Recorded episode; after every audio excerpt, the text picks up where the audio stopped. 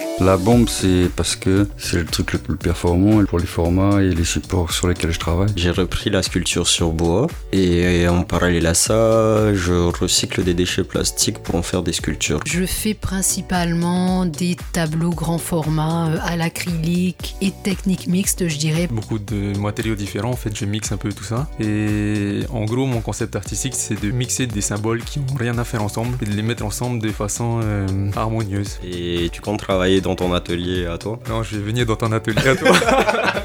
Carnet d'artistes vous propose de suivre chaque mois quatre Polynésiens accueillis en résidence à la Cité internationale des arts de Paris. Retrouvez Taina, Abiu, Stafé et Tahé qui partagent avec vous leurs attentes, leurs expériences et leurs découvertes. Marururoa.